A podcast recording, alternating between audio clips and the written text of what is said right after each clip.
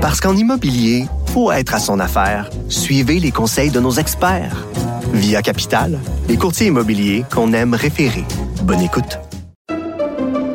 Pendant que votre attention est centrée sur vos urgences du matin, vos réunions d'affaires du midi, votre retour à la maison ou votre emploi du soir, celle de Desjardins Entreprises est centrée sur plus de 400 000 entreprises à toute heure du jour. Grâce à notre connaissance des secteurs d'activité et à notre accompagnement spécialisé, nous aidons les entrepreneurs à relever chaque défi pour qu'ils puissent rester centrés sur ce qui compte, le développement de leur entreprise.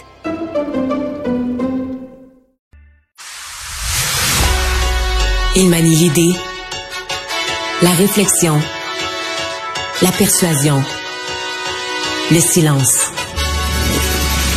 Mario Dumont. Informé, cultivé, rigoureux. Il n'est jamais à court d'arguments. Mario Dumont. Pour savoir et comprendre.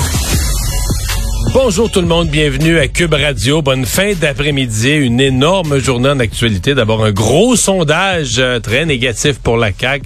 Euh, c'est le party au Parti québécois et surtout pour Paul Saint-Pierre Plamondon. Personnellement, en parallèle de ça, à Québec, on a présenté ce matin les cibles d'immigration. Euh, le ministre fédéral de l'immigration fait la même chose à l'instant. le tramway de Québec, on a maintenant un nouveau projet, des nouveaux coûts et c'est la ville de Québec qui en est maître d'œuvre, le maire Marchand qui a dit je le prends sur mes épaules à partir de maintenant. Puis on ne sait pas ce que le gouvernement du Québec va faire avec ça. Émission chargée. On rejoint l'équipe de 100% Nouvelles. 15h30, c'est le moment d'aller retrouver notre collègue Mario Dumont. Bon après-midi, Mario. Bonjour. Alors, revenons sur ce sondage léger, le journal TVA. Intention de vote, ça a baissé pour la CAQ. Ça a monté pour le Parti québécois. Euh, ça a baissé aussi pour Québec solidaire. Euh, Parti libéral du Québec, hausse de un point. Et pour ce qui est du meilleur premier ministre, eh bien là, euh, Paul Saint-Pierre Plamondon dépense François Legault. Mario, j'aimerais ça t'entendre sur les... Est-ce qu'il n'y a pas des dangers qui guettent le Parti québécois et Paul Saint-Pierre Plamondon d'être aussi fort maintenant dans les sondages avant les prochaines élections? Ben, c'est sûr qu'il y a des dangers. Je veux dire, je l'ai vécu. Moi, je l'ai vécu deux fois dans ma vie, là, monter très, très haut, très, très vite. Et dans les deux cas, je sais pas si les gens s'en souviennent, mais dans les deux cas, ça a pas bien tourné. En fait, tu sais, le danger euh, pour Paul Saint-Pierre Plamondon, c'est qu'il se retrouve avec une équipe relativement restreinte. Quand je dis équipe, euh, bon, ils sont quatre élus, l'équipe de recherche, tout ce qui vient avec, c'est pas énormément de monde. Et euh, garde, on va se dire la vérité, dans, quelques mois, Paul Saint-Pierre Plamondon va être premier dans les sondages. regarde les courbes, la vitesse à laquelle la CAQ descend, la vitesse à laquelle lui monte, là, à Noël ou à l'hiver ou je sais pas quand, question de mois, c'est dur à estimer, mais la probabilité, à moins qu'il se passe quelque chose, que la CAQ ait un redressement du, du paquebot très rapide que le PQ fasse une gaffe monumentale, mais si les courbes font juste continuer, là, euh, dire, la logique, c'est que le PQ va passer premier. Alors là, tu sais, ce jour-là, on va demander à Paul Saint-Pierre Plamondon, bon, OK, bon, c'est toi qui s'en viens comme premier ministre, qu'est-ce que tu fais avec les négociations du secteur public, comment tu règles ça la santé, comment tu règles ça l'éducation? C'est ça qui l'attend, là. Mm-hmm. Et là, ben, ce qu'il va avoir toutes les bonnes réponses, toutes les solutions à tous les problèmes avec une petite équipe, euh, euh, toujours le bon chiffre, la bonne donnée. Et là, ben, euh, puis c'est un peu triste, mais on est comme ça au Québec. on aime ça créer des héros, là, les monter, les monter le plus haut possible pour mieux les redescendre après. Et c'est certain que c'est ce qui attend. c'est un danger. On ne sait pas ce qui va arriver. Peut-être que Paul Saint-Pierre Plamondon va devenir un nouveau René Lévesque et puis qu'il redescendra jamais, puis on va le porter au nu, puis il va faire le pays. On ne sait jamais de mhm. quoi la l'avenir est fait. Mais si tu me demandes est-ce que c'est un danger qu'il guette, euh, la réponse c'est oui. Maintenant, dans l'immédiat, le plus grand danger, à mon avis, c'est pour la CAQ. Parce que la CAQ, il y a comme deux hypothèses. Ça peut être un parti au pouvoir qui connaît un grand nombre de dossiers difficiles sur son chemin, a fait quelques erreurs, vit des, tu sais, en aviation, M. Legault vient du monde d'Air Transat, de l'aviation, vit des turbulences en vol, puis va se replacer. C'est une possibilité. Mais l'autre possibilité, c'est que c'est le début de la fin. C'est que les roues sont en train de dévisser après le carrosse, puis vont débarquer les unes après les autres, puis c'est un danger réel. Tu que euh. les gens commencent à quitter, la coalition se déstructure, euh, puis là, ben là, tu, quand tu te mets à, descendre comme ça, tu sais pas jusqu'où ça peut descendre. Conseil pro bono pour la CAQ, Mario? Ben, je pense que la CAQ a besoin de se retrouver quelques causes fondamentales. Parce que là, on a l'impression que chaque ministre est enfermé dans sa petite affaire à essayer de gérer la crise du jour, mais que c'est plus tellement clair mhm. c'est quoi le, grand projet de la CAQ, qu'est-ce qui semble être en train de... Tu sais, pour le public, qu'est-ce que la CAQ est en train d'accomplir? Ça manque, ça manque d'inspiration, c'est certain. L'autre affaire, c'est... Euh, Garde, d'ici le printemps prochain, d'ici juin prochain, c'est l'enfer pour la CAQ ce qui les attend. Ils vont ils vont perdre des plumes, là, là, ils vont perdre des plumes dans le prochain sondage parce qu'ils en ont perdu dans celui-ci, puis là, on se met à parler en mal d'eux, puis ça va mal, puis ça va mal. Alors c'est comment ils vont réagir à ça? Il y a deux façons de réagir à ça. Un parti peut rester mm-hmm. stoïque, positif, euh, travailler fort, puis ou un parti peut venir frustré haïr les journalistes, haïr le monde, euh, se promener dans la rue, puis haïr les électeurs en disant et que le monde est ingrat. Nous autres, on travaille fort pour eux, puis ils nous aiment plus, puis tout ça.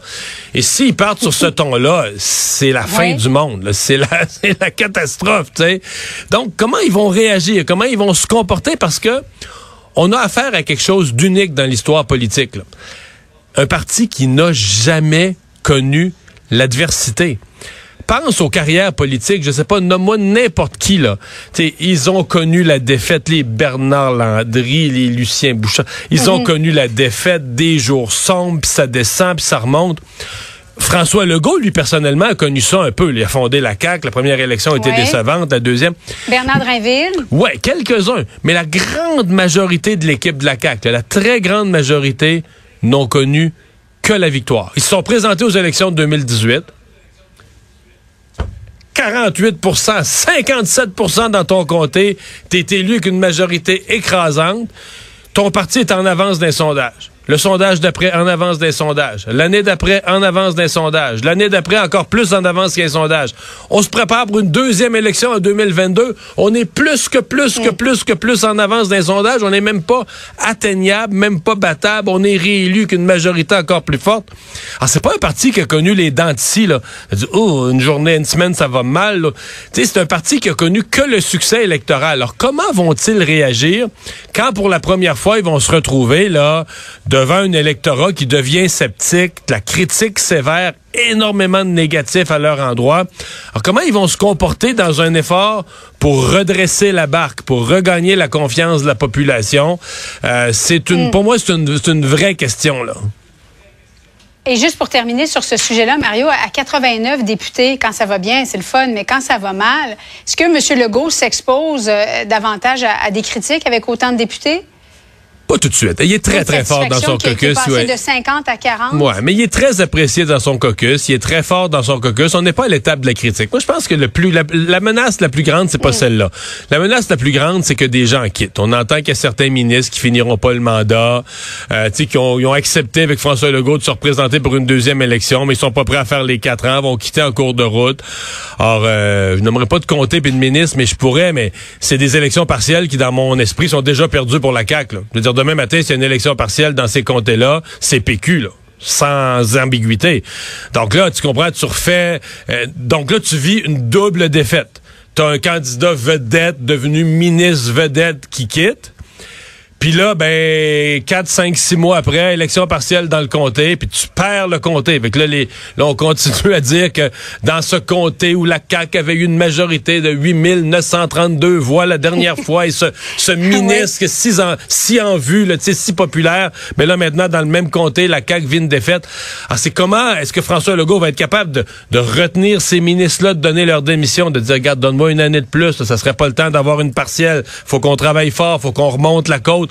Euh, il y a du, euh, il y a des moments difficiles pour François Legault et selon qu'il réussit ou qu'il réussit pas à prendre ce virage-là, ben il va réussir ou pas à remonter son parti, à remonter la côte. Bon, parlons d'immigration. Euh, immigration Québec, immigration Canada, Mario, parce que Québec a fait le point sur les cibles qu'on voulait atteindre.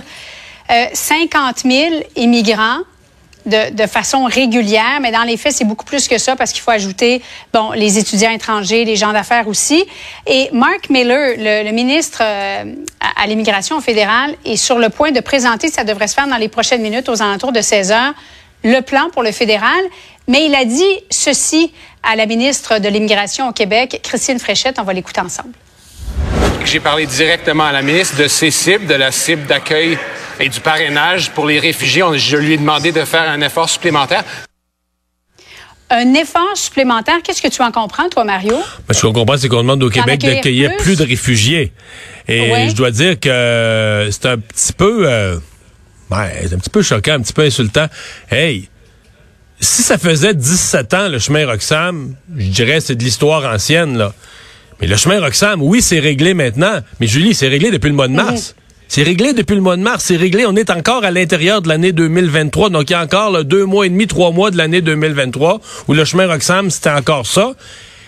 Et durant cette période-là, est-ce que le Québec a fait plus que ça part, mais plus que ça part en matière d'accueil de réfugiés, nos organismes à Montréal qui sont dans le domaine des réfugiés, euh, les écoles, les, ces enfants-là, il fallait les envoyer à l'école. C'est les commissions scolaires du Grand Montréal, parce que la plupart s'établissaient dans la région de Montréal.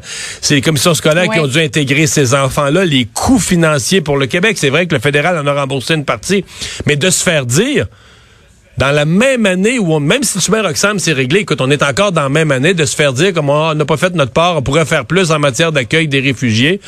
Euh, c'est sûr qu'on est tenté de dire au ministre Miller, hey, regarde tes affaires, regarde tes chiffres, regarde ce qui s'est passé en matière de réfugiés dans les dernières années. Souvenons-nous des les chiffres en matière d'accueil de réfugiés. Le chemin Roxham, c'était, genre, c'était, mettons, euh, au, au, Canada, le Québec, je pense, par la voie terrestre, c'était 95 de tous les, nouveaux entrants, les migrants au Canada, qui rentraient par la frontière québécoise.